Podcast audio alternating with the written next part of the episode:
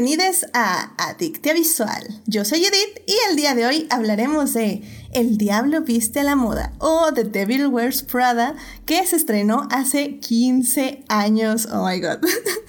Para discutir, fangirlear, analizar y llenarnos de feels está conmigo Carol. Carol, bienvenida al programa.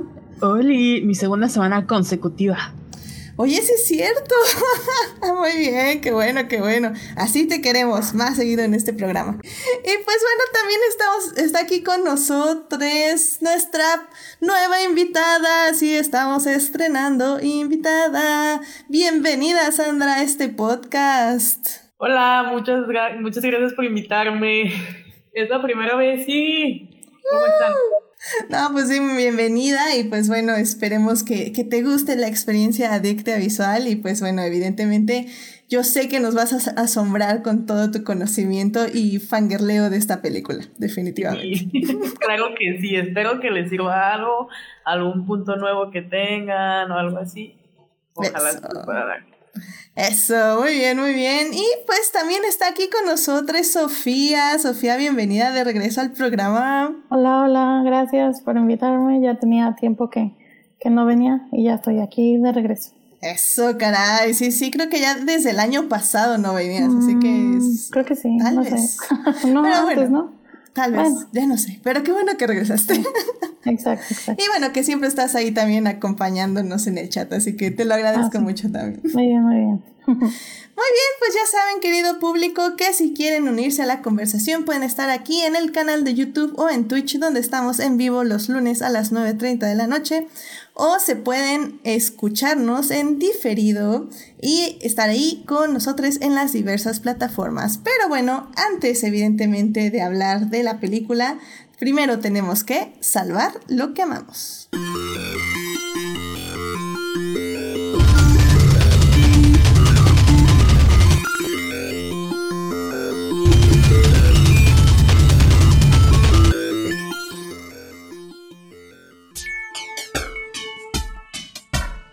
Muy bien, ya estamos aquí para salvar lo que amamos. Carol, ¿a ti qué te gustaría compartir con el público esta semana? Pues la verdad, esta, esta, experiencia es mi momento relevante de la semana, pero hace unas semanas yo en cuarentena me volví K-Popper. Entonces, una de las cosas que estoy experimentando es mi primer comeback de una banda llamada 2PM. Y estoy muy emocionada porque, pues no sé, ahí me ven como adolescente eh, viendo los videos y dándole like y siguiendo. Y es una experiencia como muy extraña para mí, pero me gusta mucho. Entonces ese es mi momento feliz. Estoy siguiendo el comeback de una banda coreana llamada 2PM. Eso. Muy bien. Creo que, creo que siempre traes este, bandas coreanas y cosas así. Perdón. No, no, no, no. Está muy bien. La verdad es que tenemos que ver más el mundo y esa es una buena forma de hacerlo, definitivamente. Así es. Esto es lo que hizo en la cuarentena conmigo. muy bien, muy bien. Mira, al menos no estás en un rewatch de las 200 temporadas de ayer, así que está, creo que es más sano lo que estás haciendo tú. Pero bueno, pues muchísimas gracias, Carol. Eh, Sandra, ¿a ti qué te gustaría compartir con el público? Ah, yo me enteré, bueno, este, ya tiene tiempo esta noticia, pero estoy muy feliz porque una banda de rock eh, argentinos llamada Banda Los Chinos anunció más fechas en México y pues es el primer concierto después de la pandemia, cuarentena, que seguimos en pandemia y estoy muy feliz por ello. No sé si lo hayan escuchado esta banda. La verdad no, no, no les conozco, este, pero oye, siempre como, como bien le dije a Carol, siempre es momento para aprender más de, de la música y del mundo que nos rodea, efectivamente. Y pues qué padre, o sea, la verdad es que eh, la pandemia no se ha terminado definitivamente, pero hay ciertas cositas que nos están regresando más a la nueva normalidad. Y, y, los conciertos es parte de esa experiencia, así que pues poco a poco, ¿no? Y eso está y, padre. Y los extrañamos, extrañamos los conciertos. Los extrañamos. sí. Efectivamente. Bueno, pues está muy bien. Pues muchísimas gracias por compartir esto con nosotros, Anda. Sofía, eh, ¿a ti qué te gustaría compartir con el público esta semana? Este, sí, yo les voy a compartir, este, justamente como pues igual la pandemia y eso, este, me gusta escuchar podcasts y este, sacaron uno, este, Darren Chris y, y está East Hayam, que es la, um, la bajista del grupo Hayam, y sacaron un podcast que se llama That Think I Do. Y este podcast, pues justamente ellos hablan pues de sus vidas, tanto Chris como, como East querían, bueno, pues bueno, más bien East que quería actuar y este Darren pues es actor y él ha salido pues ya saben, ¿no? En Glee, en este en American Horror Story y todo eso. Y pues este, está bueno, creo que de hecho creo que también sabe cantar, ¿no? Bueno, no soy tan seguidora de, pero pues supongo que también sabe cantar. Y pues hablan pues de, su, de sus vidas, de cómo son, cómo llegaron a conocerse, todo eso, y también tienen invitados. Y este, de hecho en uno, justamente mi favorito fue con esta Evan Rachel Wood, que también cuentan cómo se conoció con esta East de, este, de la banda Hayam. Y obviamente también tienen un episodio con Hayam, con sus hermanas. Y está muy bueno, la verdad es que se los recomiendo, este, para cuando, no sé, están trabajando o cosas así, o que están lavando los trastes, no sé. Y lo escuchan, la verdad es que está muy padre. A mí me gustó mucho escucharlo y este, llevan ahorita como, como cinco capítulos. Y igual tienen invitados o solo son ellos. Solo para que lo escuchen.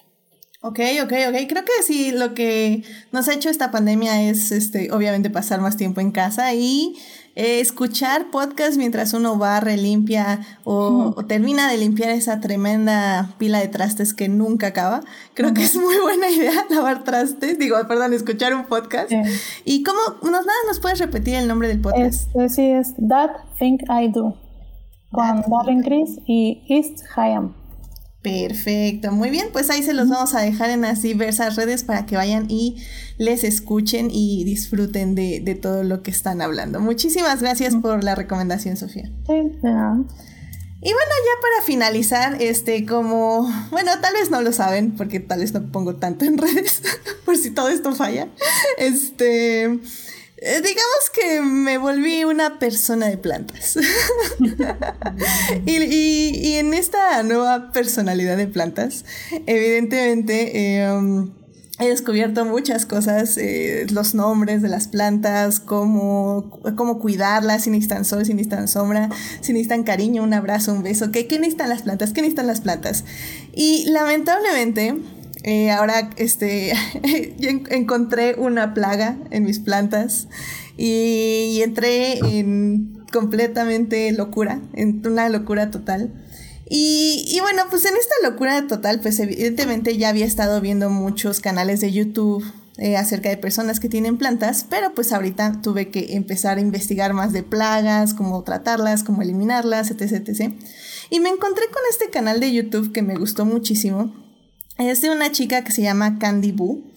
Eh, en el canal de YouTube, básicamente ella, de una manera muy alegre, muy tranquila y, y muy dinámica, te explica un poco de lo que reflexiona cuando está este, replantando plantas, cuando las está tratando, cuando las está cortando, te cuenta qué cuidados requieren, cómo le hace, cómo les habla, este, qué les hace bien, qué no les hace bien.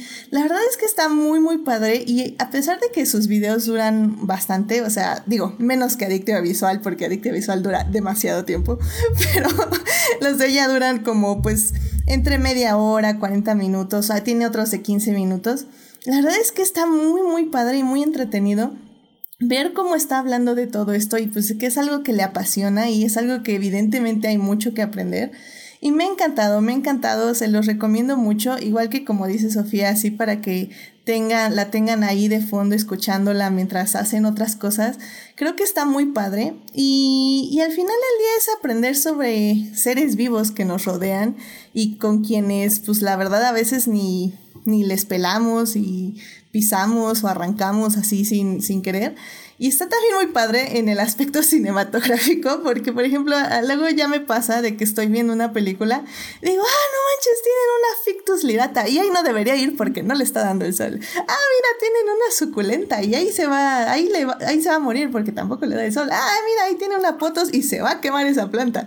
Entonces está, está muy padre, la verdad, aprender cosas nuevas y sobre todo aprender esto de las plantas. Así que bueno, pues vayan a su canal de ella, este, como digo, es el canal de YouTube se llama Candy y pues aprendan un poquito de plantas, que es, es, son, es como un paso antes de los perrijos y gatijos, supongo.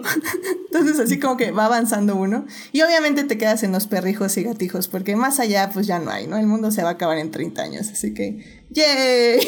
Positivismo. hay que ser positivos. En fin, muy bien. Pues con esto ya nos podemos ir a hablar de... Vámonos a hablar de cine.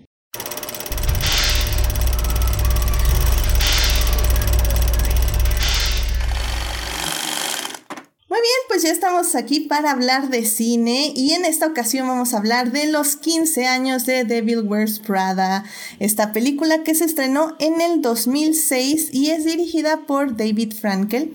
Eh, tiene las grandes actuaciones de Meryl Streep y de Anne Hathaway, que en esos momentos, bueno, Meryl Streep ya saben, es una leyenda desde hace muchísimos años, pero Anne Hathaway pues estaba empezando.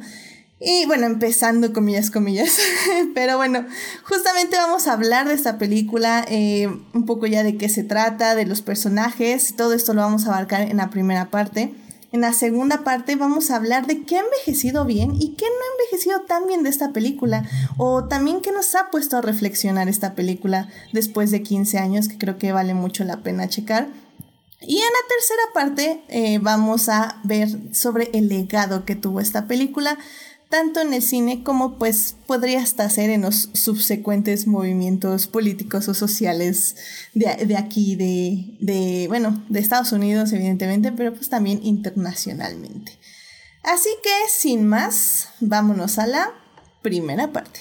It is not a donut hole, but a smaller donut with its own hole, and our donut is not a hole at all. Muy bien, ya estamos aquí en la primera parte donde vamos a hablar de los personajes y la trama del Diablo Viste a la Moda que cumple 15 años de estreno. Por cierto, esta película anteriormente estaba en Prime Video, pero ya la quitaron, entonces tristemente en este momento no se puede ver en ningún servicio streaming. Eh, se tiene que buscar en medios alternativos, pero bueno, no dudo que en algún momento va a regresar en, algún, en alguna plataforma, ya que es un clásico que probablemente se están ahí pasando la bolita entre servicios streaming, así que nada más estén al pendiente de eso. Y bueno, o sea, la verdad es que, ¿para qué les miento, querido público? Vamos a hablar con spoilers de esta película, porque una tiene 15 años de estreno, dos es icónica. Y tres, aunque les digamos todo lo que sucede, la verdad es que ver el dinamismo, las actuaciones y el ritmo de la cinta es algo completamente increíble que solo se puede apreciar viendo la película. Porque, curiosamente, si no mal recuerdo la anterior semana o hace dos semanas, hablábamos de este cine que, que puede pensarse como superficial, ¿no? Como que no es profundo, no es de arte. Eh, y, creo que este cine, esta película entra en esa categoría que no es de arte, ni es como así de las profundidades de la existencia divina, y no es Berman, ni, ni es de todos esos autores, ya saben, de cine, pero sí es una película icónica y sí es una película que ha marcado de muchas maneras a muchas generaciones. Eh, o sea, yo, como les digo, la vi hace 15 años, la vi en el cine y inmediatamente resaltó eh, en todo lo que había visto ese año por la manera en que manejan eh, la trama, por lo que nos muestran, pero sobre todo por las sorpresas que tiene dentro de la cinta.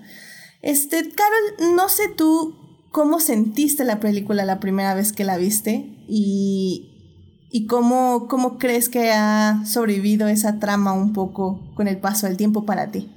Pues no recuerdo cuándo la vi, probablemente fue en la secundaria porque eh, se estrenó en el 2006 y pues ya estoy grandecita. Entonces la vi ayer justamente para, porque según yo me la sé de memoria, pero en que la estaba viendo me di cuenta de, ya saben que se volvió un meme decir que Nate y los amigos de Andy son los verdaderos villanos de la película, porque pues Miranda Priestley es obviamente la, eh, o sea, la mala, ¿no? En, la película. Estamos acostumbrados a que ella sea la antagonista. Y yo estoy de acuerdo con que Nate tiene ciertas cosas y sus amigos también, pero verla después de ingresar al mundo laboral y pasar por muchas cosas parecidas a las de Andy fue como un como un shock porque cuando yo estaba en terapia, ahí sí, le decía a mi psicóloga que yo romantizaba como esa vida de Andy, ¿no? Que iba con el café, que quería estar como a la carrera y era como un poco el mindset que tenía. Y después de la pandemia, como ya no hay pues trabajos, hoy sí que entre comillas normales, a menos que eh, pues te obliguen a trabajar así. Obviamente sé que esto es un privilegio, pero mi trabajo requiere que yo esté encerrada en mi casa. Entonces, sí me di cuenta de lo mucho que esta cultura no solo los millennials, porque es creo que muy boomer, que viene de tenemos que trabajar y tenemos que producir y todo, y que no encontramos como nuestra identidad fuera de la producción. Y ya nosotros, bueno, los millennials, que creo que los más como que jovencitos ya estamos como en los 30, ¿no?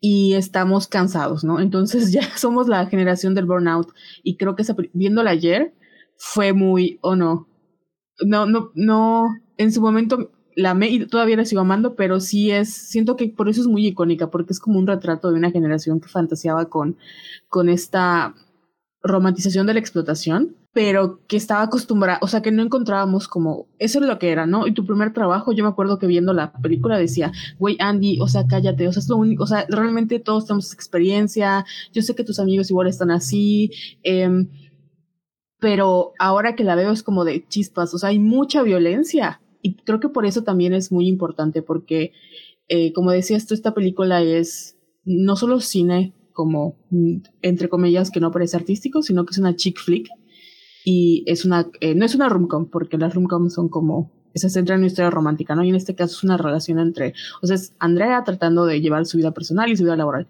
Entonces, como es una historia que se centra en mujeres y la mayoría de las protagonistas son mujeres y es una, desde el punto de vista femenino, eh, tiene muchísimo que contar y por eso creo que es muy icónica, no solo para como la generación, sino para las mujeres también, que hace mucho tiempo que no veíamos como estas relaciones de poder y de violencia entre mujeres. Sí, completamente de acuerdo. También lo, lo que a mí me llama mucho la atención de la película, digo, eh, evidentemente estoy de acuerdo contigo en todo lo laboral, pero vamos a meternos más a fondo eso en la segunda parte.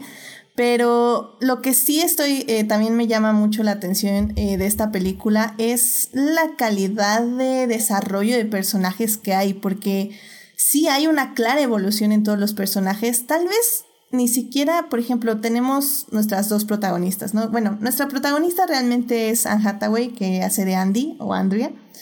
Y ella tiene una evolución, un crecimiento, tiene momentos claves, clímax, un arco muy, muy, muy definido. Pero, por ejemplo, tenemos este otro lado, ¿no? Que con Miranda Priestley, que es su jefa, que evidentemente ella ya es, es un personaje que ya existe, que no va a cambiar durante la cinta, pero aún así las la película nos permite encontrarla, entenderla, descubrirla de alguna forma. Y eso creo que está muy, muy interesante en la cinta. Y, perdón, antes de seguir, eh, evidentemente si alguien no la ha visto, déjenme rápidamente les digo de qué es la, película. Eh, la película básicamente trata de que esta chica, Andrea, interpretada por Anne Hathaway, em, está buscando trabajo como escritora en Nueva York, pero pues evidentemente no lo encuentra y lo único que encuentra es ser eh, la segunda asistente en la revista de Runway, que es una revista de moda con la icónica este, Miranda Priestley, que, que básicamente es un, o sea, todo mundo le tiene pavor a ella, o sea, ella con su voz muy, muy bajita eh, manda naciones, básicamente. Y pues Andrea tiene que sobrevivir un año a este, este mandato casi de dictadura de, de Miranda Priestley. Y en el camino, Andrea se va dando cuenta que Miranda es un poquito más allá de lo que ella inicialmente pensó y que el trabajo es un poquito más importante de lo que ella pensaba al inicio. Em, y bueno, pues justamente de estos personajes, no sé Sandra, tú cómo, cómo fue tu experiencia con esta película y cómo fueron creciendo en ti gracias a la narrativa pues yo esta película la vi, este, salió en el 2006, yo estaba en la primaria y pues sí fue de las películas que vi y crecí con ella, ¿no? Es una película que a mí yo me dedico a, pues a la industria de la moda, ¿no? y fue algo que a mí me llamó bastante la atención. sí, Miranda Priestley, como lo comentan, es como mucha explotación laboral, ¿no? Pero es algo muy real en la industria de la moda. Este, es totalmente real todo lo que vemos ahí, las exigencias que hacen y un trabajo tan demandante, ¿no? Este, a mí en lo personal, a mí me, es una película que me gusta, que como he visto con el paso del tiempo, en un momento vimos que en realidad los villanos pensábamos que era su pareja y sus amigos, pero también ahora podemos ver que Miranda también era, un, era el villano tal cual, ¿no? Como lo comenta Carol. Y siento que es un chick flick, tiene bastante moda, es uno de los vestuarios más caros que existen en la historia, pero tiene bastante poder, ¿no? Este, tiene bastante poder porque todavía 15 años después nos hace tener estos temas, estas conversaciones que van más allá de una simple película, ¿no? Una dominguera. Completamente de acuerdo. Y es que balancea mucho la comedia, ¿no? También, o sea, tiene muchos momentos donde realmente nos reímos o casi casi sentimos pena ajena por Andrea porque eh, ella intenta hacer al inicio las cosas, pero pues no le sale evidentemente nada. O sea, yo siempre recuerdo esa escena donde no sabe dónde poner el libro porque hay como cinco jarrones este, de flores en toda la habitación y, le dice a Emily como en la mesa con las flores y hay 20 mesas. Y yo así como oh my god sí soy yo así o sea igual. Yo hubiera obviamente jamás hubiera subido las escaleras prefería dejarlo en el piso. no sí no pero pero sí definitivamente been there done that entonces sí, sí, son momentos en los que creo que nos identificamos mucho, ¿no, Sofía? Sí, no, y bueno, en lo laboral, pues sí, no, o sea, todos empezamos como pues desde cero, ¿no? Así que, bueno, yo soy diseñadora y este, de hecho justamente trabajé, mi primer trabajo así de paga fue como en, en un este, estudio de fotografía. Y pues sí, o sea, es como, no, no fue como similar, pero pues igual empecé a aprender de moda y todo eso y cuando vi la película dije, wow, sí tengo mucho como parecido con esta Andrea, aunque en lo diseñador obviamente.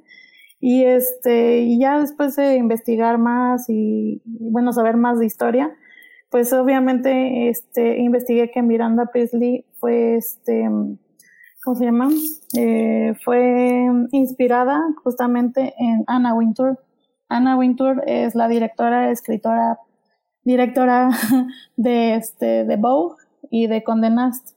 Y justamente vi, hace poco vi su masterclass y no manches, o sea, la, lo parecido a, a, Miranda es así idéntico. Obviamente, ella, Anna Wintour es, es buena onda, no es tan explotadora, pero, o sea, literal, hicieron copia de Anna con ella, con Miranda Priestley, o sea, las oficinas, eh, cómo hacen los run-throughs, cómo hacen, este, cómo organiza todo lo del Met Gala, o sea, cómo, es, cómo ella es una líder. Está muy padre, la verdad, sí les recomiendo que vean su masterclass, en masterclass de Anna Wintour, si les interesa mucho esto, lo de la moda y lo del diseño y la fotografía y todo eso. Este, la verdad es que sí, o sea, está bien padre porque agarran como detalles, ¿no? O sea, a ella le gusta igual su Starbucks en las mañanas, este, o sea, no te digo, no es así la villana, ¿no? Pero sí es una líder, es una líder de respeto, que cañón, no sé, imagínate ser de las editoras de Vogue, de Condé Nast y todo, no, está cañona, o sea, esa señora, mi respeto, sí, la verdad, sí está muy padre que, que la hayan, este, pues hecho como copia, o sea, bueno, no copia, pero sí como esos detallitos. Que, le hayan hecho un homenaje, ¿no? Exacto, homenaje, porque pues sí, o sea, está, está muy cañona esa señora. Sí, y es que Meryl Streep lo que dice más que nada en sus entrevistas es que sí, ella no sabía que ese personaje estaba basado en ella, en, en Anna Winter, pero eh, realmente lo que Meryl Streep quería era también em, copiar a los directivos, creadores hombres que ella había conocido en su vida y cómo manejaban eh, a las personas a su alrededor. De hecho, dice que eh, una de su, uno de sus personas que le inspiró al papel fue Clint Eastwood. Porque cuando Clint Eastwood está en el set, dice que sí, así habla bajito y que pues todo el mundo se tiene que callar, pues para que le hagan caso, ¿no? Digo, más bien para, para que le escuchen. Y, y dice que eh, fue una de sus inspiraciones. También fue un director con el que trabajó, que ahorita se me fue el nombre, ahorita les digo, pero bueno, que esas dos fueron sus inspiraciones y que pues obviamente pues el personaje en sí está hecho eh, de Anna Wintour. Pero lo que me gustó mucho de, bueno, porque para quien no sepa, igual por los 15 años que cumplió este año la película, eh, estuvieron haciendo varias entrevistas con el cast, incluso hay una entrevista de EW eh, que hicieron con Meryl Streep, Anne Hathaway, este, varias actrices del elenco y, y pues el director, eh, la, escritora, etc.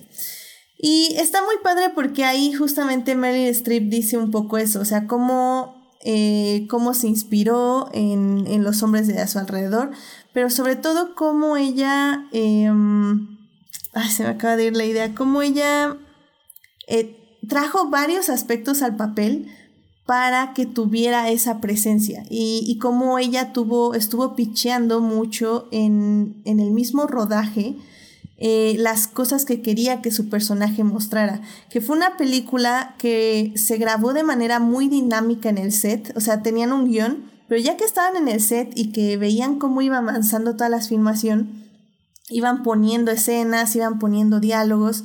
Por ejemplo, el cabello de Meryl Streep eh, lo eligió ella. Ella dijo que tenía que ser un cabello blanco.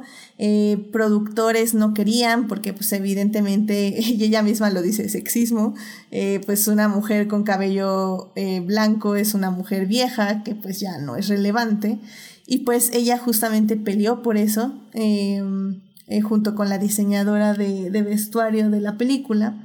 Y pues mucho, mucho de lo que vemos de Miranda Priestley se lo debemos a Meryl Streep. Y la verdad creo que esta película sin Meryl Streep no hubiera sido lo mismo, definitivamente. Ah, sí. Ese debía haber sido su Oscar. En sí, mi humilde opinión. Ah, sí, cierto. Sí. Completamente de acuerdo. ¿La nominaron? ¿Se acuerdan? Sí. Sí, órale. ¿Quién le ganó? Eh, guay, no sé.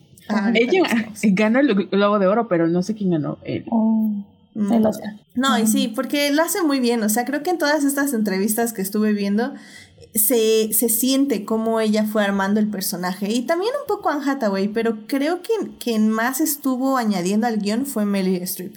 Uh -huh. De hecho, ella agregó la escena de cuando eh, vemos que Miranda está, eh, está como toda desmaquillada y habla de su divorcio. Meryl Streep lo puso en el guion, por ejemplo que creo que es un momento muy icónico que nos muestra justamente esta parte humana del personaje, ¿no? Ganó Helen Mirren porque hizo de la reina. Ah, ah razón. No, pues. Híjole. No, y es que la academia decía, no, no chick flick, pues cómo le va a ganar a la reina. Bueno, no, pero Mirren. pues también Helen Mirren se la voló en la reina, la verdad. ah. sí. oh, Dios. ah, ya sé, ya sé. Pues, eh, eh, Sandra, no sé si quieras hablarnos un poquito de, de los vestuarios, porque creo que eh, de manera icónica esta película, o sea, creo que nadie tiene, no puede haber alguien que no tenga su vestuario favorito de la película, porque, o sea, yo, yo siempre que la veo digo, ah, ese me encanta, ese me encanta, ese me encanta.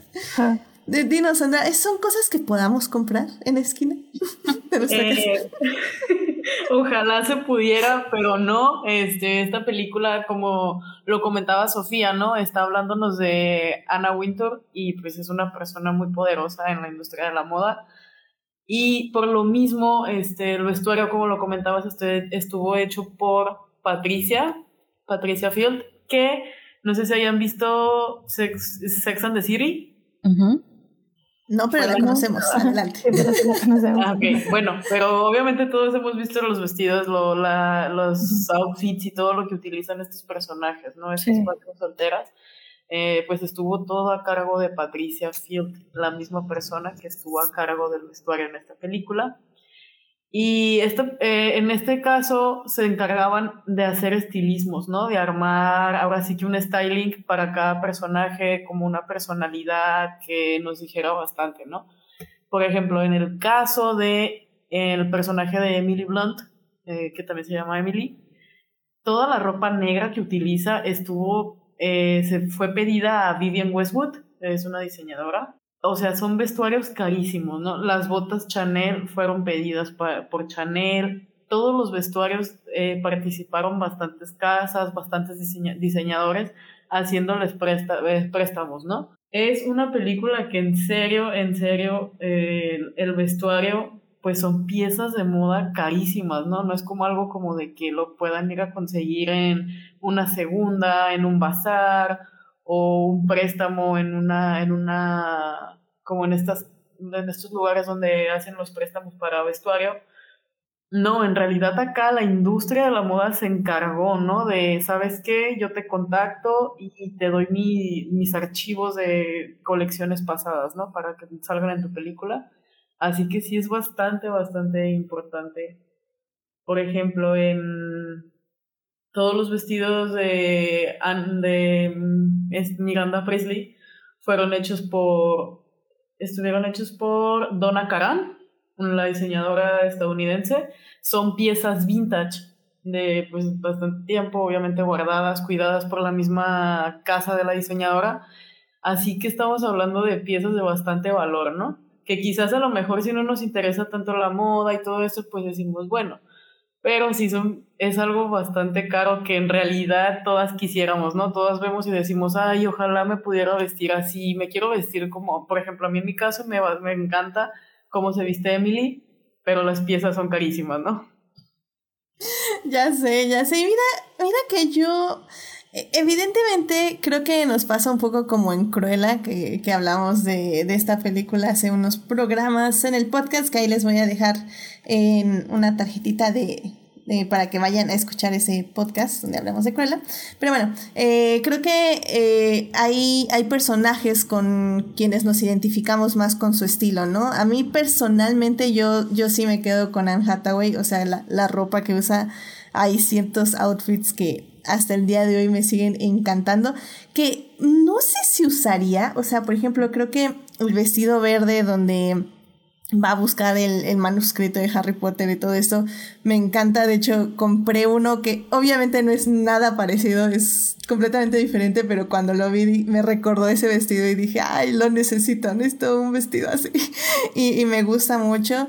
Em, eh, me gusta mucho el uso de collares, que nunca lo he hecho, porque no me gusta mucho eh, usar collares, pero se le ven increíbles con todos los outfits. O sea, creo que al final del día sí, eh, como con todos, o sea, todos estos vestuarios sí se siguen viendo y se siguen viendo icónicos 15 años después, porque al final del día eso es, eso es la moda, ¿no? Que en realidad la moda no tiene que envejecer. No sé, no sé qué opinen de esto, porque siento yo que si algo se hace bien y, y, algo funciona bien, tiene que funcionar bien todas las épocas. O sea, tal vez se va a ver vintage, como bien dices, pero tiene que seguir funcionando, ¿no? Sí, de hecho, por ejemplo, este, como eso que comentas de que se, son vintage, pero sigue funcionando, ¿no? Como lo podemos ver con este tipo de ropa que utiliza Miranda Priestley, que son vestidos muy, muy de una forma que se ve una persona, un líder, como lo comentaba Sofía, pero son piezas de hace años, ¿no? O sea, tienen guardadas bastante tiempo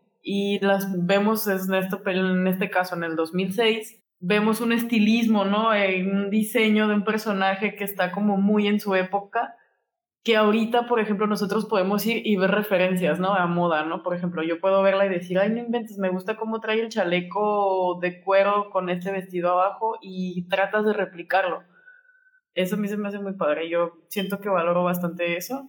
No sé si ustedes también. Sí, a mí, bueno, yo compraba muchas revistas cuando estaba más chavita y viendo ayer la película fue como, wow, regresé al 2006, pero no al 2006, este con Paris Hilton y emo ni nada, sino como que ese de nuevo aspiracional 2006 donde como dices tú es muy estilizado, ¿no? Y sí hay, creo que, o sea, independientemente de que sea vintage o no hoy en el 2021, es un producto de su época, pero también entendemos por qué funcionan muy bien, porque son piezas caras.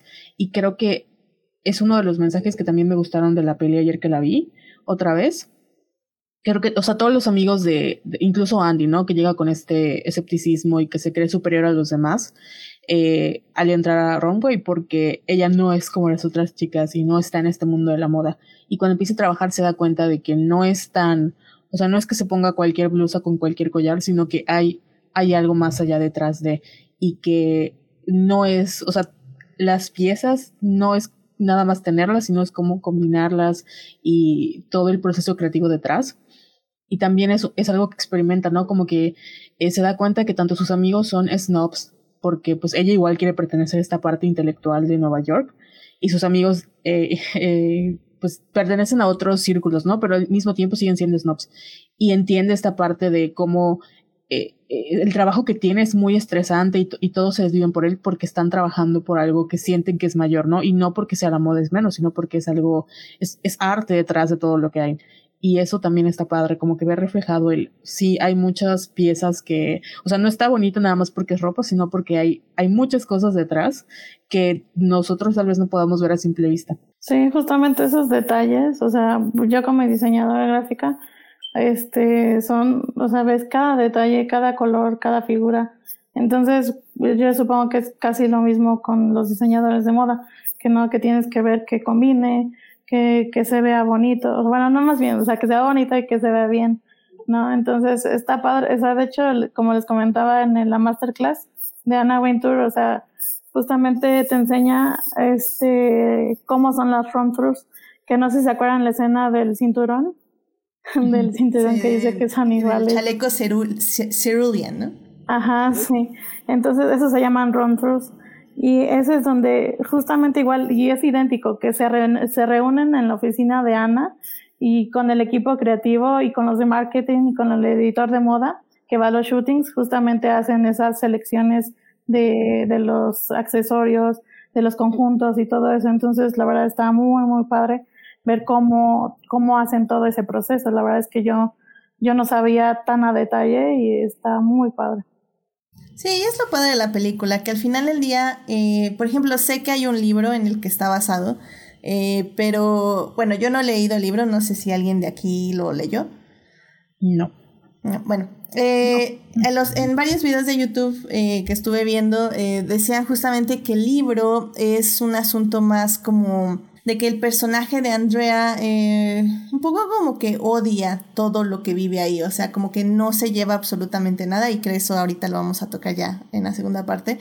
Eh, y que lo que cambia en la película y que por lo que funciona mejor es que justamente no hay tanto pesimismo, tanto odio hacia la industria que la rodea, sino que efectivamente, como bien dicen, nos muestra eh, el lado positivo de, de la, el lado creativo, el lado artístico, que, que nos gusta mucho, ¿no? De, de, de, por qué esto existe o por qué mi, yo, pues yo, yo nada más uso un pants, a mí me vale. Y pues llega Miranda Priestley y te dice, no, pues tu pants, este, te lo elegí yo por esto y esto y te saca toda esta historia y dices, oh my god, no, y te da un ataque ahí de pena, ¿no? Pero, pero sí, o sea, creo que eso es también una de las cosas muy bonitas de la película que te hace apreciar un arte que al final del día sí está fuera del alcance de muchas personas por su toque económico como muchos tipos de arte, pero al mismo tiempo no. Y creo que eso está padre porque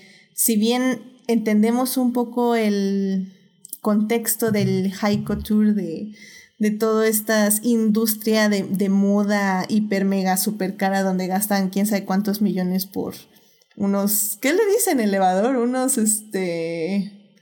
Ah, no me acuerdo, un, algo. ¿Como chamarras? chamarras, ajá. Le dice algo así como, ah, qué feas chamarras, para que me hayan costado nada más como 15 millones de dólares, ¿no? Este... También es algo que puede ser accesible para, pues para gente que le guste y que empiece a buscar, ¿no? Pero bueno, eso ya es otra historia. Pues vámonos ya a la segunda parte para ya ahora sí meternos en, en las verdaderas, este, ¿cómo se dice? Ah, dilemas de, de, esta película. Así que vámonos a la segunda parte. Blow that piece of junk out of the sky! Muy bien, ya estamos aquí en la segunda parte y estamos hablando de El Diablo Viste a la Moda, esta película que cumplió 15 años de estreno. Eh, pues bueno, en la primera parte estuvimos hablando un poquito de la producción y un poquito de, todo lo que eh, es la base de la cinta. Pero evidentemente ahorita ya tenemos que hablar de estos puntos que tal vez envejecieron bien y no envejecieron bien, no lo sabemos. Y como bien decía Carol al inicio, una de las cosas es esta cultura de trabajo, ¿no? Porque sí estoy de acuerdo, es, es, una, es un pensamiento, no sé si millennial, pero sí está como entre el millennial y el, el Gen el digo el Gen Z, ¿eh? el Gen X, la generación X porque evidentemente Anne Hathaway yo creo que está entre esas dos generaciones, más o menos, si no es que es Gen X. Y, y sí, o sea, tenemos esta, esta, esta cultura en nuestro cerebro donde hay que trabajar, trabajar, trabajar, trabajar para ser una persona productiva y cuando eres una persona productiva y, y, y, vas a alcanzar muchos logros y eso es bueno y como bien dice en la película ya tu vida personal el caño, al menos ya nada más es un año y después de romperte la espalda puedes este luego buscar otro trabajo y ahora sí cumplir tu sueño, pero no importa. Y, creo que es algo muy idealizado que sí tal vez no ha envejecido bien, porque como bien dice Carol, ya, ya somos la generación milenial que ya nos cansamos y que se burlan de nosotros cuando en redes publican así como renuncié a mi trabajo porque no me querían dar vacaciones y luego luego te empiezan a escribir en Twitter ay, pues es que luego por eso no les pagan lo que les quieren pagar, porque la generación de cristal y etc. y ya están llorando. O por ejemplo, me pasó que leí algo horrible que retuiteó alguien que seguía en pasado. de esta tenista em, que dijo que ya no iba a participar en, el, en un torneo porque pues para cuidar su salud mental y pues las críticas le, le, llovieron, ¿no? De, de que hay la generación de cristal que no aguanta nada, o sea, es, es una tenista, está en, en lo máximo de su deporte y, y, este, y renuncia nada más porque, porque quiere cuidar de su salud mental. No puede ser esta Naomi Osaka, ¿no? Que, que, es así como, no manchen, o sea, se está cuidando, está viendo por, por ella misma y, y sí, está sacrificando un torneo y premios y lo que sea, pero literalmente se puso primero ella y lo primero que hacemos es criticarlo, ¿no? Y creo que esta peli habla un poco de eso en el aspecto de, de lo que queremos sacrificar para un trabajo. Sobre todo que algo que recalcan en la película, bueno, en el caso del personaje, bueno, Nigel o Nigel, o Nigel, este, es que esa industria está en su mayoría dominada por mujeres y hombres eh, no heterosexuales o cis, ¿no? Entonces, siento que al ver la película de nuevo, a mí me pegó mucho este cómo las mujeres venían, o sea, eh, por de nuevo ver Sex and the City, como hay esta idea de que no, las mujeres no somos mujeres de nuestra casa, no nos vamos a casar con y tener hijos, no podemos tener nuestra carrera y todo. Entonces, Andy también ve reflejada esa parte en Miranda de cómo, eh, pues al final es una sociedad heteropatriarcal que tiene, o sea, Miranda por muy Miranda Priestley que sea, siempre va a ser como la dama de hierro y siempre va a ser eh, pues un fracaso porque no mantiene una relación estable con un hombre. Y al mismo tiempo, este, esta, pues las, las mujeres, bueno, los hombres no tienen como esta carga mental que tenemos las mujeres, ¿no? De que a los 30 tienes que casar y tienes que verte bien, y tienes que verte delgada y tienes... Entonces, para los hombres, no estoy generalizando, solo desde como la parte feminista que siempre me toca, para los hombres es más fácil como eh, pues que les vaya mejor en su carrera porque pues no hay brecha salarial, no tienen que, o sea, los hijos no están a su cuidado, eh, no hay esta como opresión heteropatriarcal de nuevo. No quiere decir que no les toca a los hombres porque sí les toca. Pero en este caso de, de la película, sí podemos ver cómo, por ejemplo, Emily se está matando y cómo eh, y por eso les frustra mucho, ¿no? Que Andy no le eche las ganas, no porque no tiene la misma pasión. Para Andy es solo un trabajo de, o sea, es un internado y va a terminar y es una oportunidad, ¿no?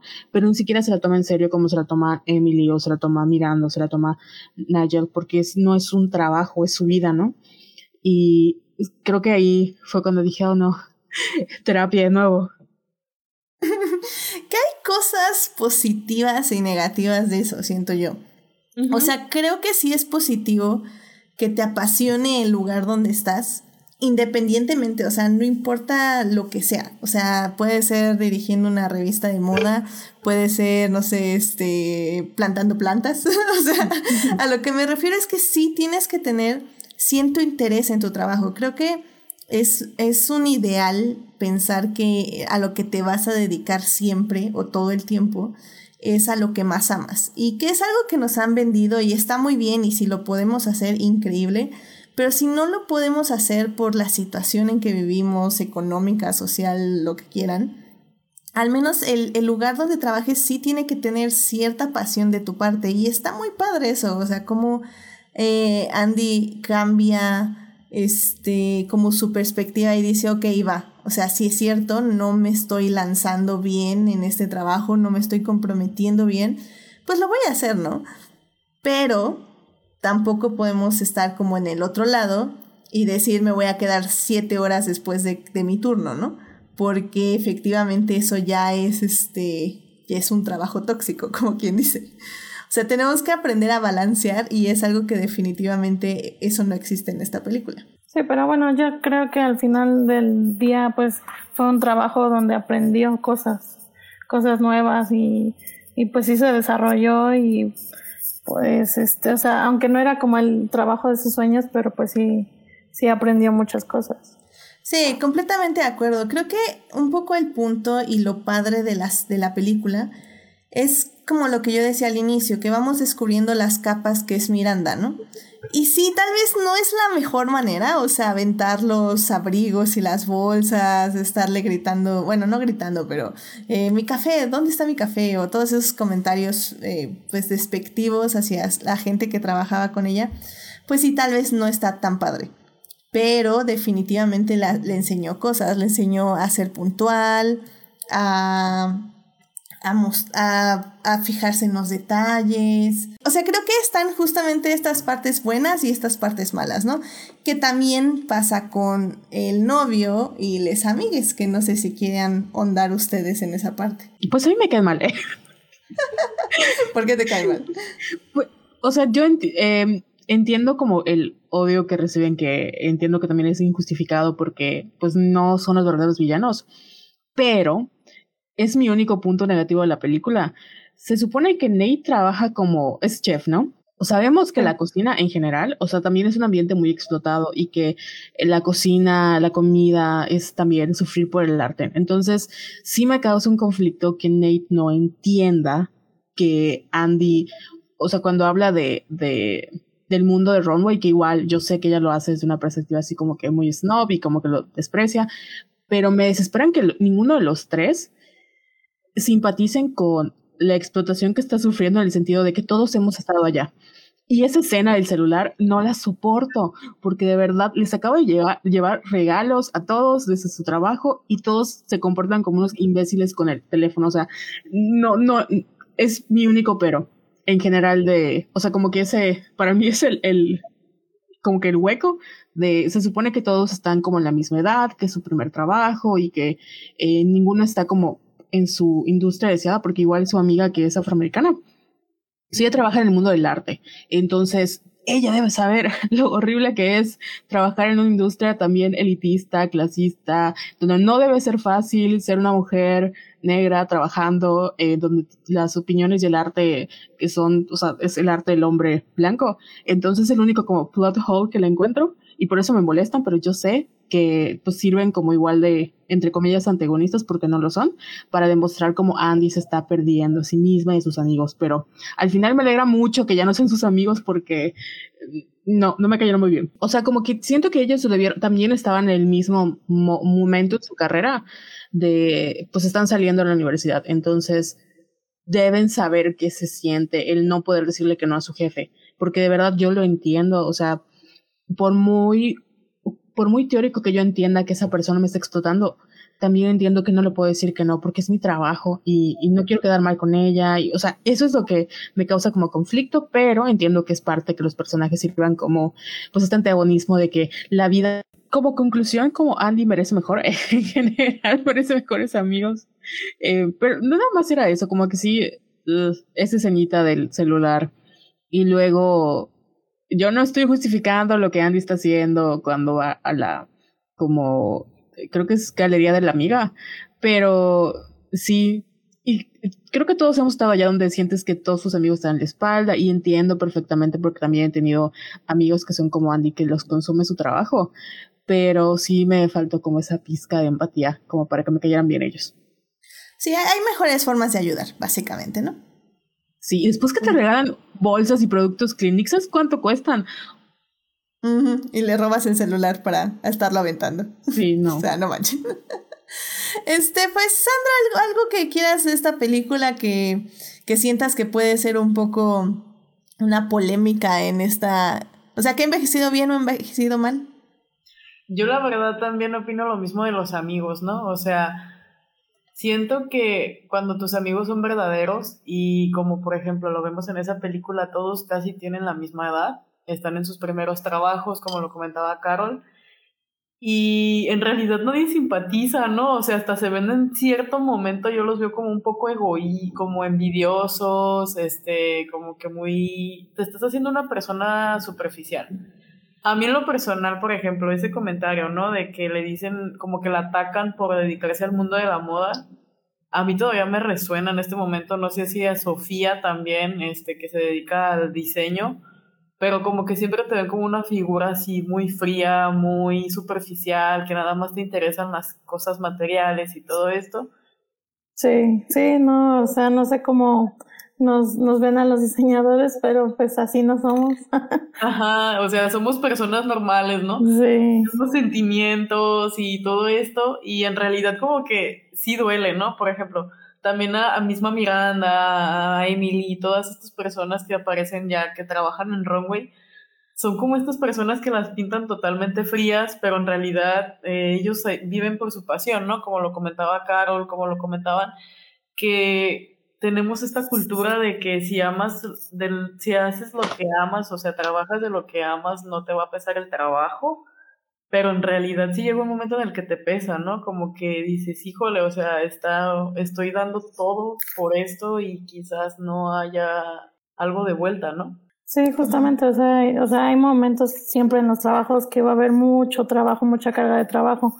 Y digo, o sea, todos los amigos que he tenido también entienden cuando les digo, no, pues no puedo ir a esta reunión porque pues se me juntó el trabajo, ¿no? Entonces, no entiendo igual tampoco cómo sus amigos de, de Standy nunca, nunca entendieron eso. Y como, como dice Carol, o sea, justamente también en la cocina se, se tiene una carga muy cañona de trabajo y pues está tan irreal que no, que este, el chavo no, no, no entienda, pero pues sí, así está muy, está muy mal todo eso. Y justamente el actor en esta entrevista de EW dice que, que sí que ya entiende un poco que su personaje era un, un poco así por la edad, eh, o al menos que él lo ve, o sea, sí ve las críticas y sí ve que están justificadas, y que si bien la escritora en un inicio había, eh, había quedado como con un final más como, ah, regresa con Nate y son felices para siempre, dicen que el director y un poco Anne Hathaway también como que le bajaron a eso, o sea que nada fue como, ok, eh, nos hablamos, pero este no va a ser el final de la película, el final de la película soy yo mirando a Miranda, que es realmente la, la relación aquí que importa en la cinta, no con el novio. Pero aún así yo creo que sí, esa, esa última plática con el novio se la podían ahorrar. Eso de tenías razón, quién sabe qué. No, o sea, no, no tenía razón, era un inútil. Sí. Y sí, podemos justificarlo por la edad, porque están aprendiendo en el mundo laboral, pero siguen siendo un poquito tóxicos. Sobre todo que eh, hay, ay, es que, perdón, no puedo, no puedo quitar la parte feminista de todo.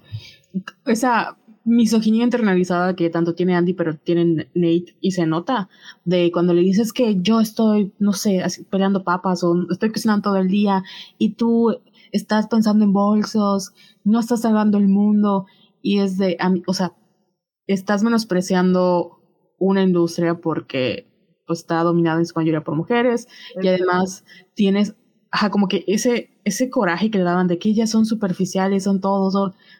Mm, sí, a mí esa escena del, final cuando se reúne dice, tienes razón, o sea, no tenía razón, sí es cierto, se estaba perdiendo por ella misma, pero no, era porque ya a él no le convenía la otra Andy, ¿no? Porque creo que pienso que lo he, lo he notado y lo he visto que cuando em, las personas no cambian per se, pero van evolucionando. Y igual las relaciones, ¿no? Entonces, el novio puede haber sido más eh, ¿Cómo se dice? ¿Supportive? Todo pendeja. Este, lo pudo haber. Es que te iba a traducir como soporte, pero pues no. apoyo. Que la apoyo. Apoyo, apoyo. Ándale. Lo pudo haber apoyado, así como si hablara tres idiomas. Pero con trabajo de español. Este, lo pudo haber apoyado más y no, fue como atacarla porque ya, también creo que era un reflejo, ¿no? Mientras Andy iba subiendo porque le iba bien en su carrera, pues a lo mejor sus amigos estaban igual estancados en, en sus trabajos, ¿no? Y si bien ella era una, la segunda asistente, pues era lo importante porque era la asistente de, Miranda Priestley, no cualquiera, y le abrió las puertas y todo el mundo la reconocía. Y aunque diga que no, sí, sí logró tener contacto con muchas personas, involucrarse en un mundo que literalmente solo pocas personas tienen acceso a. Y también lo padre del personaje de Andy es cómo poco a poco encuentra orgullo, ¿no? En que está haciendo las cosas bien, en que, en que le están saliendo bien las cosas, porque tenemos este al inicio, este Andy que pues se le cae la sopa en el suéter y que, ay, perdón, con permiso, casi, casi, ¿no? Y, y ya cuando está, sale Miranda de, de, de este, este, esta previa pasarela, y, y, le dice como, ah, este, ya tienes mi ropa y ya tienes esto y, y, y, ella así como, sí, ya, ya, ya. Y como su sonrisa de satisfacción, ¿no? Creo que todas las personas que trabajamos hemos sentido en algún momento esa satisfacción de que el jefe o la jefa te pide varias cosas y ya tienes todo listo. Y es como, ¿sabes qué? Estoy haciendo bien mi trabajo y, y está padre y me gusta y es una muy buena sensación. Y creo que en eso también gana mucho Andy, gana en, en confianza, en realización, pero sobre todo en eso, en, sentirse bien con ella misma. Y pues sí, está también este lado de que tiene que encontrar excusas con, en su misma mente para, para la gente que tóxica que le está rodeando en ese momento de, ay, es que este, ¿por qué no viniste a mi cumpleaños? No, pues es que no podía, no es que no podía, no, pues es que es, no, pues sí, la verdad puse mi trabajo primero, lo siento, pues si no te parece, pues también lo siento mucho, pero pues ni modo, ¿no? Eh, aunque creo que el punto ya de inflexión es justamente cuando ella decide ponerse adelante de Emily para elegir el trabajo para irse a París, ¿no? Que no creo que esté mal, o sea, al final del día, pues si la jefa ya vio que eres tú mejor que la otra, pues sí, bueno, en este caso la otra o puede ser el otro, este, al final del día está bien, pues, pues para eso estamos en el trabajo, siento yo que sí, para hacer un equipo, estoy de acuerdo, pero también para realizarte y seguir avanzando y, y pues si la otra persona por X o Y no puede y no está cumpliendo las expectativas y tú sí, pues no hay que sentirse mal por ello. Pero digo, tal vez es, es un pensamiento este, complicado. Depende de la situación. Pues sí, porque. Ay, perdón. No, no, bueno, yo iba a decir que, pues sí, porque, o sea, justamente se abrió puertas, o sea, para más cosas, o sea, ya con yendo a París, o sea, yo lo pongo como, bueno, no, como la realidad, o sea, imagínate que como si le hubiera ido al Met Gala, por ejemplo, imagínate todos los, todo lo que aprend, todo lo que hubiera aprendido y todo eso, está cañón, o sea, Sabes que sí estuvo bien la decisión de ir, o sea, siento yo. Sí, sí, además la, o sea, eh, la villana, villana, bueno, sí era Miranda Presley, pero era como que las tácticas de manipulación, porque pues fue una manipulación al final de decir, Miranda pudo haberle dicho a Emily, no, tú no vas, va Andy va por esto y esto esto, ¿no? Que, es lo que hace una, un jefe un líder sano.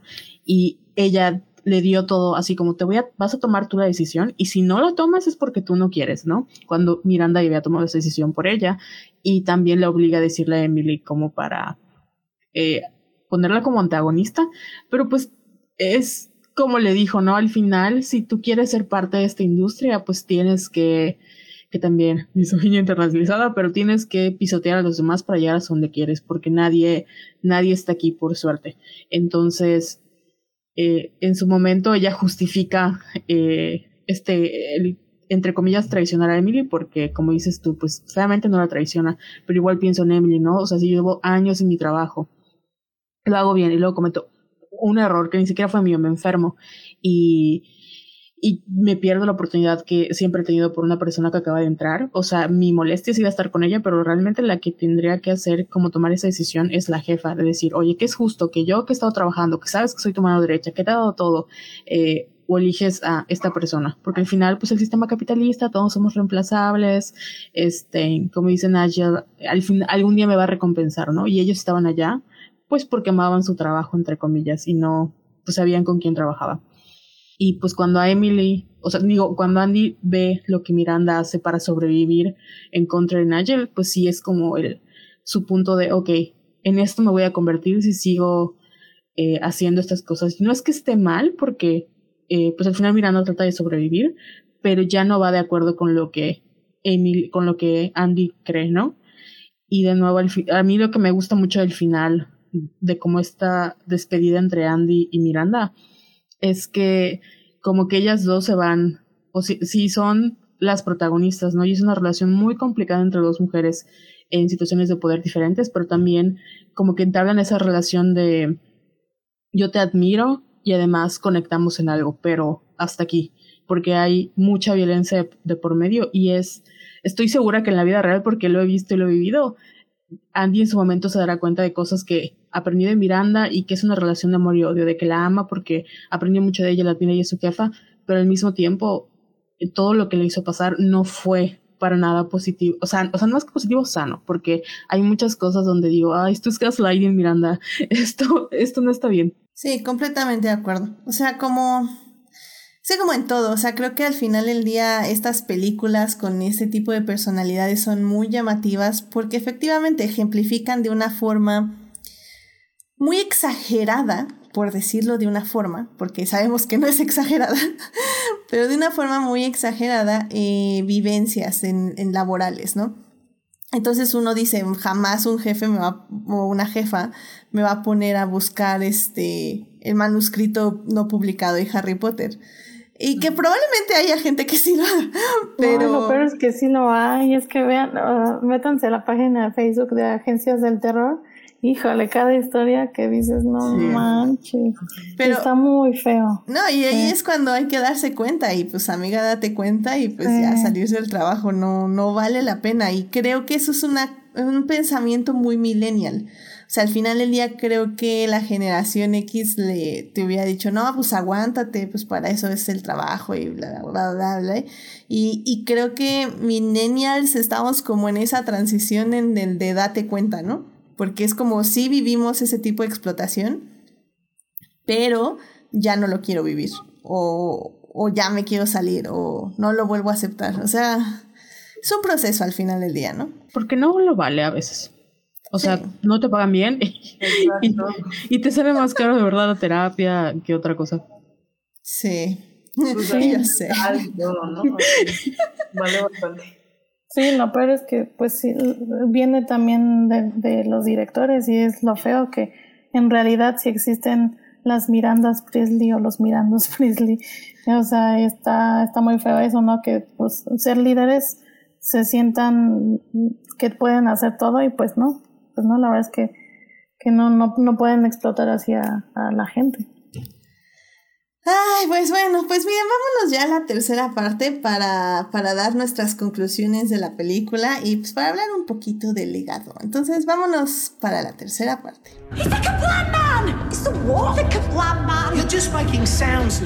Muy bien, ya estamos aquí en la tercera parte del programa donde estamos hablando de El Diablo Viste a la Moda, esta película que cumple 15 años.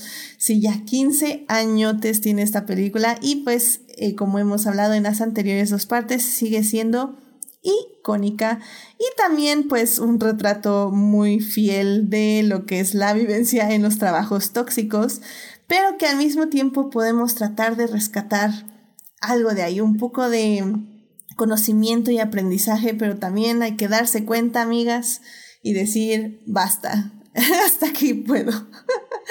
y creo que, bueno, parte del legado de esta cinta puede ser justamente en estas reflexiones, pero también me, me llama mucho la atención cómo, eh, por ejemplo, para mí fue como un shock eh, ver a Anne Hathaway en esta peli porque pues yo la recordaba por el diario de la princesa, o sea, algo así como pues muy infantil por decirlo de alguna forma, Disney, pues una princesa, algo bonito, ¿no?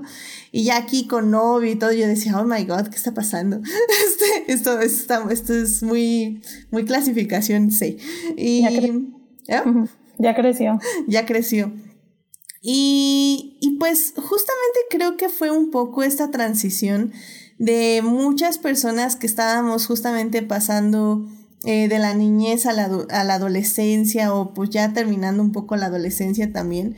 Y, y fue acerca de estos cambios y creo que eh, el cine y en ese momento pues ya saben la televisión no era tan, tan hit, pero creo que sobre todo el cine se dio cuenta que estas historias eh, femeninas donde casi todo el cast es femenino o al menos tienen el 95% del tiempo en la pantalla, funcionaban muy bien, o sea, la película le fue bien, fue bien recibida y pues ha tenido pues un gran legado, sobre todo por las actrices que estuvieron ahí y las actrices que estuvieron ahí, digo, sin contar a Meryl Streep que ya tenía una gran trayectoria, pues siguieron teniendo una muy muy buena trayectoria después. Pues tenemos a Anne Hathaway que creo que después de esta peli ya empezó a hacer eh, papeles más serios, incluyendo por ejemplo Los Miserables, que pues ya es un papelazo ese. Ganó el Oscar. Ganó el Oscar. Este, tenemos a Emily Blunt también que ya ahorita justamente pues unos 10 años después creo que empezó igual a, a tomar muchos papeles relevantes. Entre ellos pues ya hizo Mary Poppins, que pues es el remake icónico de la película de Disney, de la película icónica de Disney. Y, y creo que en ese aspecto fue muy interesante, ¿no? Como de aquí salieron, pues, pues varias, salió como esta trama y empezó también un poco, como bien decía Carol, esta idea del feminismo, eh, bueno, no idea del feminismo, más bien eh, se empezó como a hacer mainstream, por decirlo de alguna forma, el feminismo, tener protagonistas que crecieran. Y que si bien, como bien dijo Carol, hay muchos rasgos de masculinidad tóxica o, o de este mundo masculino, por decirlo de alguna forma, creo que al final del día sigue siendo una película muy femenina sobre mujeres en el trabajo y pues sobre, sobre todo sobre cómo autorrealizarte o tener confianza en lo que haces, que creo que es lo que yo me quedaría de la cinta, ¿no? Ah, se me olvidó que iba a decir. Ah, bueno, por ejemplo, la pensaba en la en que hablabas todo esto sobre la escritora de la película. Como dices, el final le dio, si hubiera sido el final con con Nate y hubieran regresado, pues sería una película completamente diferente. Y sí hay mucho eh, como que esta conversación de las mujeres más allá de la pareja romántica, las mujeres en el ambiente laboral, las mujeres con relaciones complicadas. Y si pienso en el legado, no sé si llegaron a ver Hustlers, que creo que fue el 2019. buenísima. Bueno, ah, me encantó esa película, pero la relación entre el Jennifer López y Constance Wu, hay una escena en donde también a pesar de todo lo que han pasado, siempre siguen preocupándose una por la otra, ¿no? De que, oye, ¿qué opina ella sobre mí? ¿O qué dijo ella sobre mí? Y creo que esa es una experiencia muy como, o, sea, no porque sea femenina, pero tiene, la, la hemos vivido con nuestras amigas o amigues, ¿no? De que al final terminar una relación de amistad con una mujer a veces es más complicado, o con cualquier amigo, es más complicado que hasta terminar un noviazgo, porque siempre se, se quedan como cositas. Y siento que en los últimos años hemos estado viendo como el surgimiento de estas, eh, por ejemplo, el caso de, creo que es Caroline, eh, ay, no recuerdo el nombre, pero esta chica que era un fenómeno, un influencer que resulta que tenía una como Ghost, Ghost Rider. Y esta chica hablaba de cómo su relación tóxica con ella y esa amistad, la, o sea, fue igual una situación así de violencia, muy Miranda y Andrea. Y lo mismo pasa en este, o sea, eso es lo que me suena, como que como mujeres hemos estado replanteándonos y cuestionándonos porque es muy fácil a veces identificar, o más que fácil, es más eh, visible identificar cuando sufrimos violencia de un hombre, ¿no? Pero de una mujer es más complicado porque somos amigas, porque las mujeres no hacemos eso, porque son más como sutiles, a veces, no siempre. Entonces, para mí, el, el, si bien es una película que es una comedia, pues también es esta manera de abordar, porque el guion es muy bueno, o sea, los primeros 10 minutos de la película sabemos perfectamente quién es Miranda y no tenemos, o sea, cómo se mueven las cosas, quién es ella, qué es lo que pasa en solo 10 minutos, ¿no?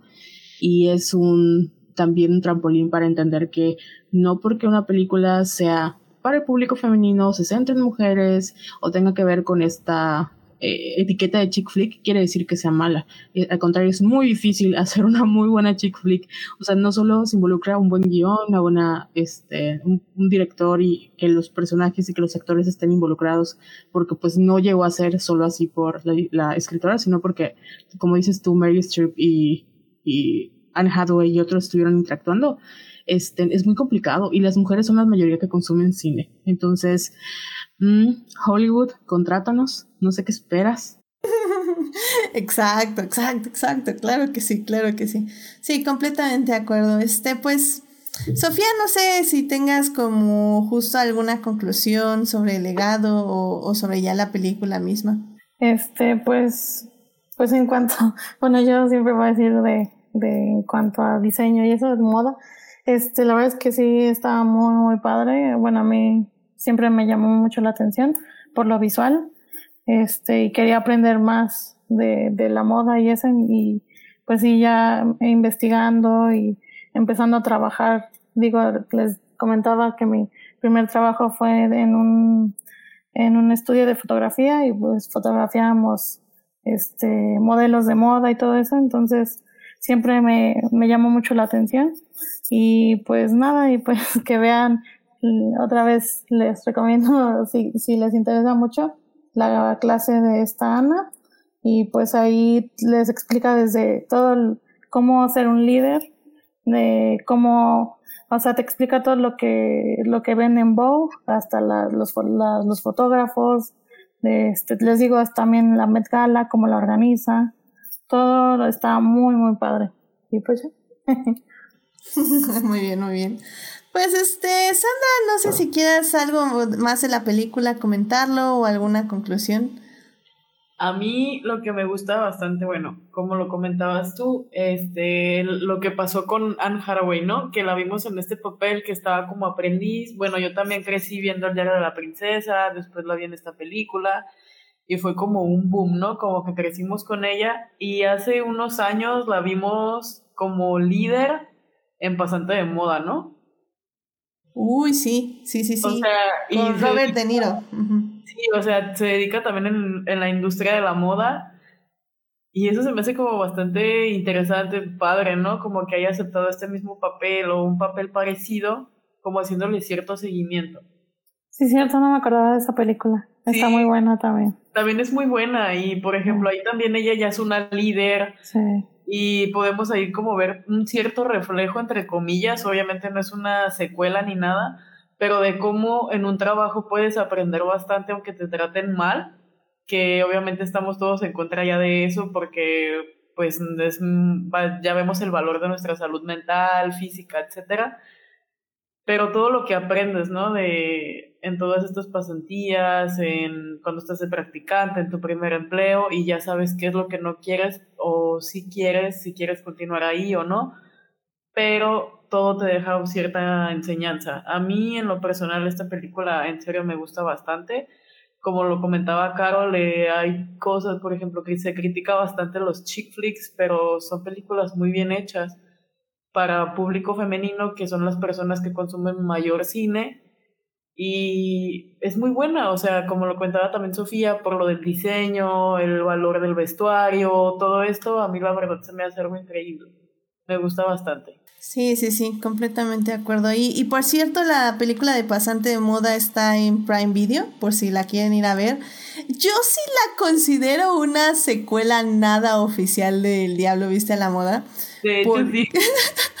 porque el personaje de Anne Hathaway es literalmente, bueno, es una emprendedora, está creando una empresa desde cero y siento yo que, que justamente es el ambiente laboral completamente diferente al de Miranda Priestley, o sea, aquí sí es un, o sea, tienen hasta una masajista para que relaje a las personas que trabajan ahí y todo, pero creo que tiene un poquito el mismo mensaje que es un poco Robert De Niro con su experiencia como una persona mayor, eh, le ayuda a Anne Hathaway a, a, tratar de balancear un poco más su vida, ¿no? Porque efectivamente el trabajo la consume y, y la consume tratar como de satisfacer a sus clientes y a sus trabajadores.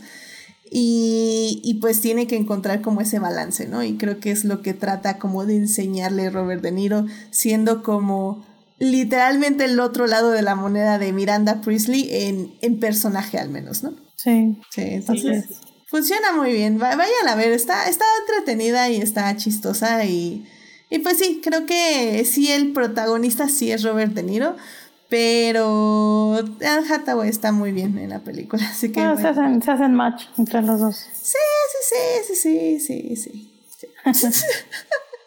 pues, Carol, no sé, ¿alguna conclusión que quieras ya dar de la película?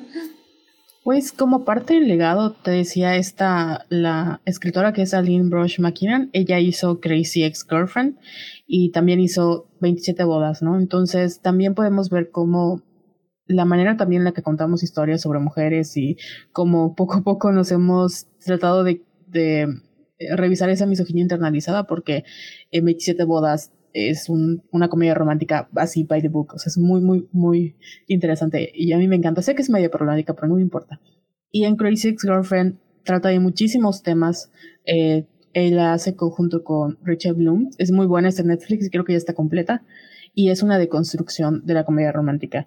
Y aborda, la, la protagonista Rebecca está como obsesionada con las chick flicks y con los rom-coms, entonces el viaje que ella hace como tratando de, repro de pues, desconfigurarse o de construirse es una deconstrucción de la comedia romántica y podemos ver este, en ciertas cosas, no, no tanto como el diario Viste la Moda, pero sí hay como muchas influencias eh, icónicas de cómo la relación con las mujeres, como al final las enemigas, no es que todas nos volvamos amigas, pero cómo encontramos un punto en común. Y está muy buena, se los recomiendo. Yo creo que eso es lo, lo más bonito de ese tipo de películas y como el legado, que eventualmente obtenemos ese tipo de contenidos que son bien, aparentemente son bien wholesome, pero al mismo tiempo nos hace cuestionar muchísimo. Y la verdad está muy fuerte, si no se sienten, o sea, es un musical, pero es una comedia musical, no es un musical como, eh, como Glee. Bueno, sí es como Glee, pero no es como Glee, son canciones propias. Este, y tal vez en su, cuando la vean van a decir, ay, no conecto, pero es, es muy profunda y de verdad es, es, es un viaje. Muy bien, excelente. Sí, creo que, creo que es eso. O sea, creo que independientemente del género, independientemente de la trama, de los personajes y todo eso, o sea, creo que el cine, el buen cine, independientemente de todo lo anterior que dije, es eso, te hace cuestionar cosas, pensar en cosas y, y reflejarte en situaciones que que originalmente no pensabas que ibas a reflejarte. Y, y, lo logra empatizando, haciendo que empatices con los personajes, que les entiendas, que, que te identifiques un poco con las emociones que viven. Y creo que justamente el Diablo Viste a la Moda logra eso, logra que primero estemos con Andy, que estemos con todo este lugar que no conocemos y casi casi lo repu repudiemos en cierta forma y, de pronto nos voltea, nos voltea la moneda y ya estamos con Miranda porque allá la entendemos. Eh, está, está este gran análisis que vi justamente antes de entrar al programa que se los recomiendo mucho. La verdad es que lo hizo muy, muy bien. Ay, ahorita les digo cómo se llama. Eh, ya saben, en YouTube eh, les estoy poniendo ahí la tarjetita para que ya vayan directo. Pero bueno, era algo así como el diablo viste la moda, la mejor escena. El video se llama The Most Interesting Scene in The Devil Wears Prada. Y está muy bueno en el análisis porque justamente eh, exploran mucho cómo el guion nos acerca a Miranda y qué escenas usa, o sea, las escenas claves que utiliza para que nos podamos identificar con ella y para podamos entender, entender cuál es su trabajo y por qué lo que realiza lo realiza así, o sea, de la forma un poco tóxica, como lo hemos dicho, pero al mismo tiempo cómo es su pasión acerca, acerca de su trabajo. Y, y, creo que eso es algo que no muchas películas pueden hacer y sobre todo que no es fácil de hacer, o sea, es muy difícil hacer que nos relacionemos con un personaje, luego que nos relacionemos con un personaje que pensábamos que era el villano o la villana, y, y al final del día quedar en un balance, ¿no? Con, con ambas, y, o con ambas en este caso. Entonces, vayan a verla. Eh, como digo, ahorita no está en ningún servicio streaming, lamentablemente, pero pues la pueden ver en medios alternativos o comprar el Blu-ray en Amazon, que la verdad no creo que esté muy caro.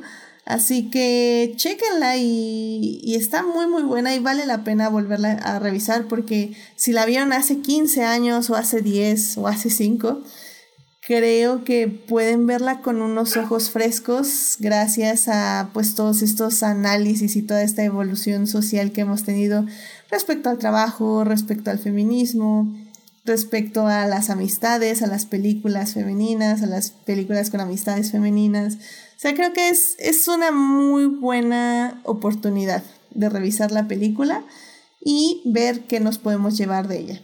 Así que. Ay, aparte tiene frases muy buenas como la de That's All. La de Flowers, Flowers for Spring Break. ¿Qué? Groundbreaking. groundbreaking, ajá. Flowers for Spring, Groundbreaking. groundbreaking. Ah, sí, sí, esa. El meme de las botas de Chanel. El, el, meme que, bueno, que es meme de, ah, sí. estás, estás, usando las botas, las, estás usando las, y ya inserten lo que sea que quieren insertar.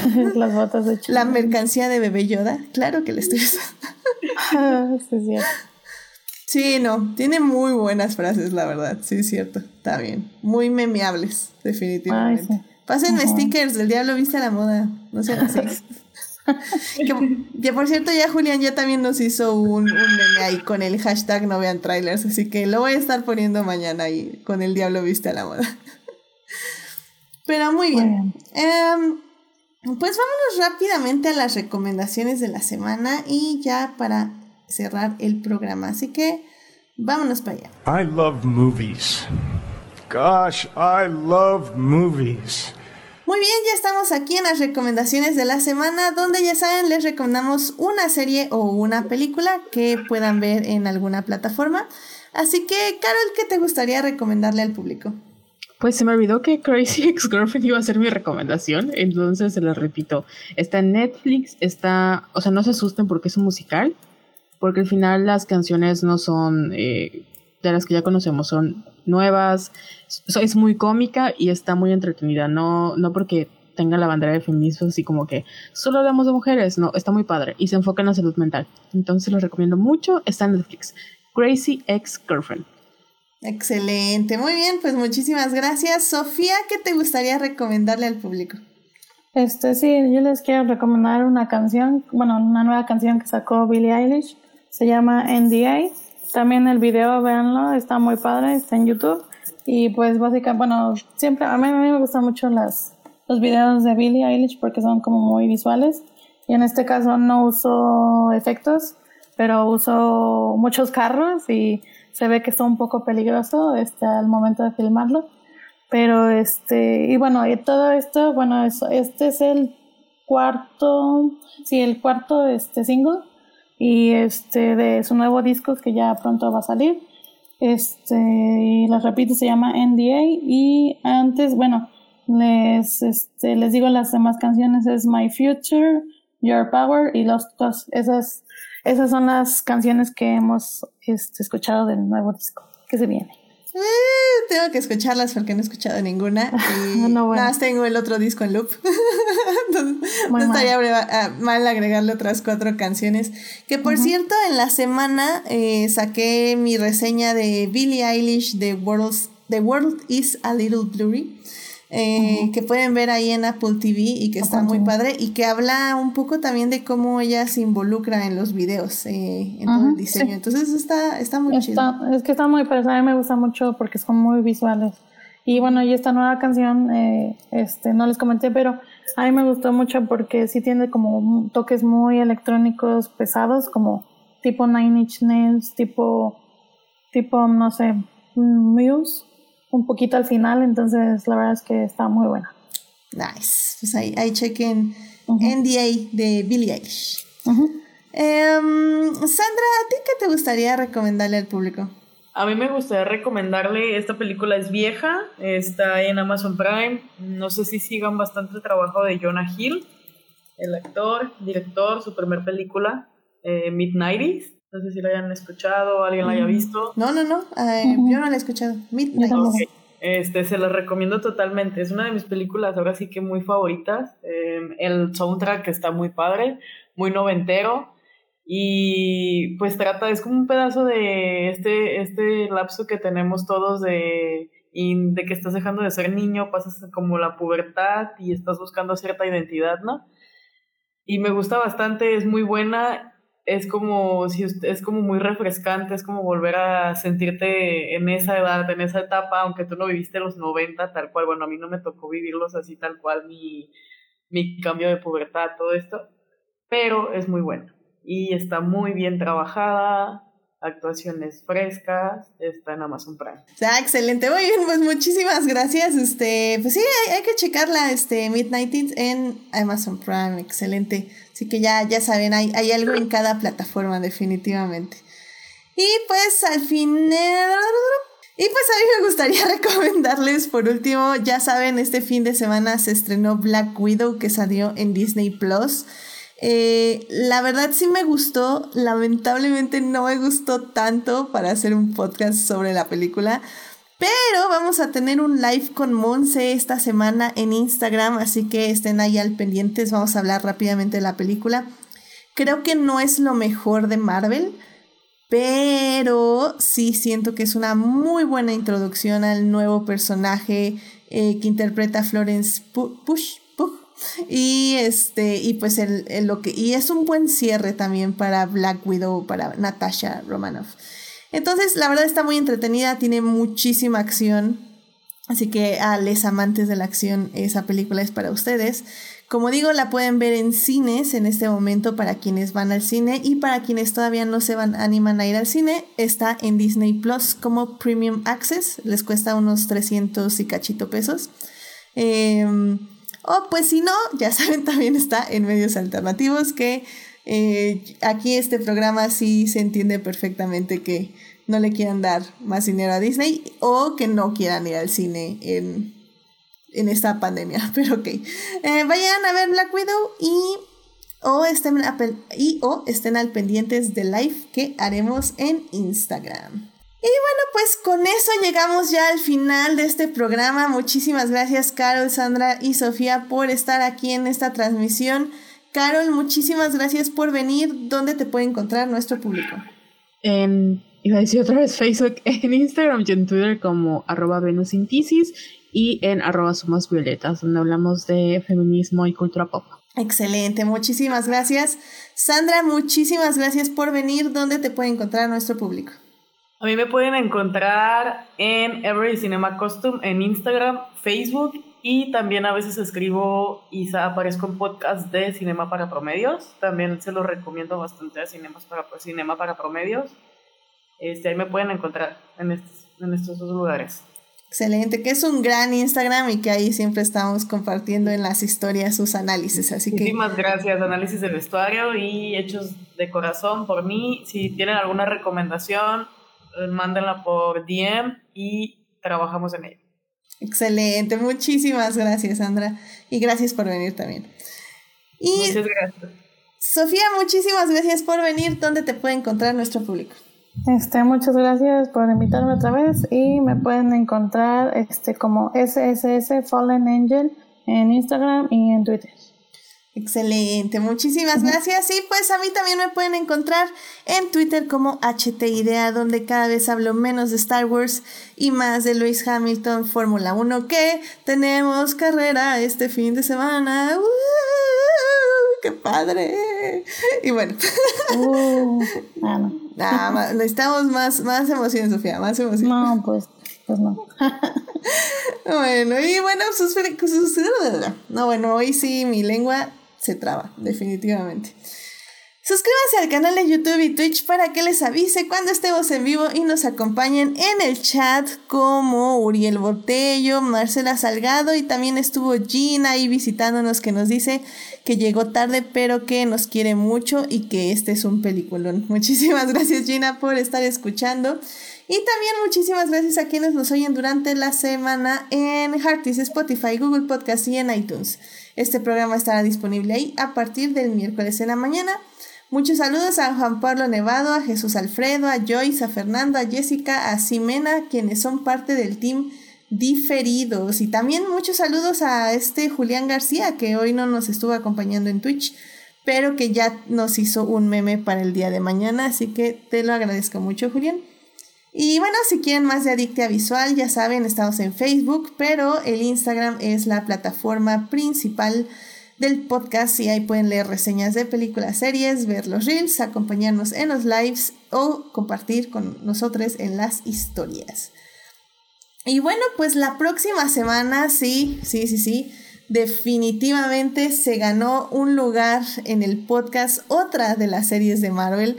Ya van dos dos series de Marvel que discutimos y evidentemente Loki se perfila para ser mi favorita de las tres. Eh, este miércoles termina la serie con su último episodio, así que pues tienen jueves, viernes, sábado y domingo para ponerse al día y estar aquí con nosotros para hablar de la serie. Así que de eso vamos a hablar el próximo lunes a las 9.30 de la noche. Bueno, pues que tengan una muy linda semana, síganse cuidando mucho, no baje la guardia, por favor, usen cubrebocas y pues aquí seguimos todos los lunes para hablar de cine y de series. Muchísimas gracias, Carol, Joyce, Joyce. Muchas gracias, Carol, Sandra y Sofía por acompañarnos aquí. Joyce, te tengo en mi mente siempre, a ver ya cuando vienes al programa. Cuídense mucho, nos estamos viendo. Bye bye. Bye. Bye. Bye. bye.